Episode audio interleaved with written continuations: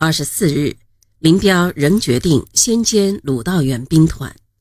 他在电报中的判断是对的，即敌企图向连江、信宜进攻，趁势退向雷州半岛和海南岛，决定首先求得歼灭鲁道元，后打张干。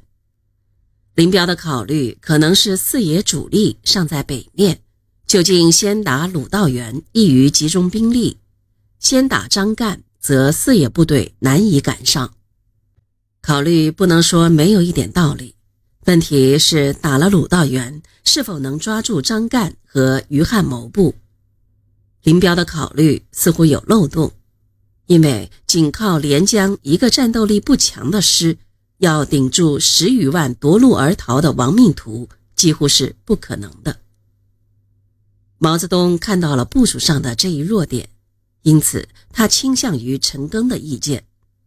在二十四日十六时，他致电林彪，并告陈赓说：“陈赓所率四个军，除一个军仍照陈赓前提部署，由罗定、荣县之县。”迂回敌之左侧背外，主力似不要进入广西境，即在连江、华县、茂名、信宜支线布防，这重点于左翼，即连江、华县地区，待敌来攻而歼灭之，同时以一部对付于汉谋之配合进攻。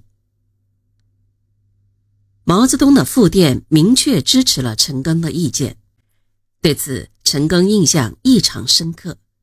在过了十多年后，他在在祖国南部边疆的三次追歼战的回忆录中还说道：“回忆这一战役，深感毛主席的英明伟大。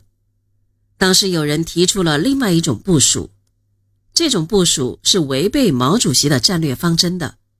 如果按这种部署，白崇禧集团就会从雷州半岛逃跑了。”一九六零年的文章只能这么写，点到为止，因为这时林彪正是中央副主席、国防部长。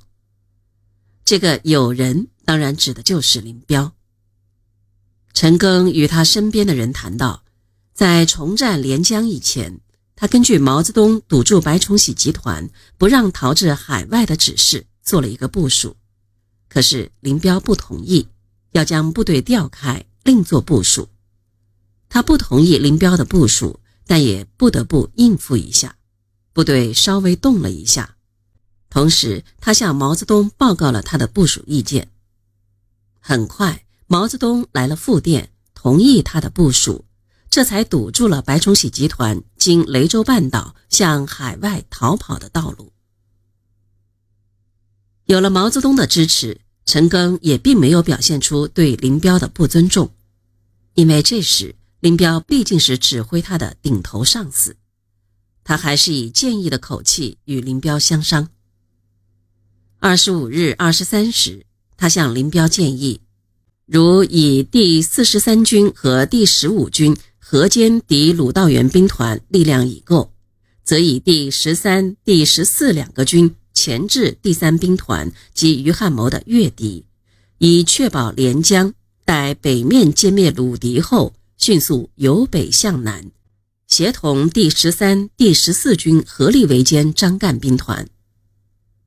林彪也并没有像其他人说的那么固执，特别是在毛泽东提醒之后，他采纳了陈赓的建议。这从他给军委和刘伯承、邓小平的电报中可以看出。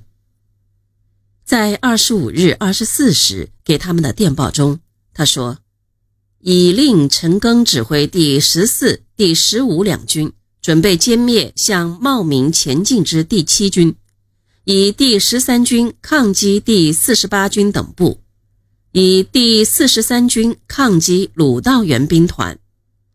第七军和第四十八军都属于张干第三兵团。”这表明林彪已经改变了先鲁后张的作战次序。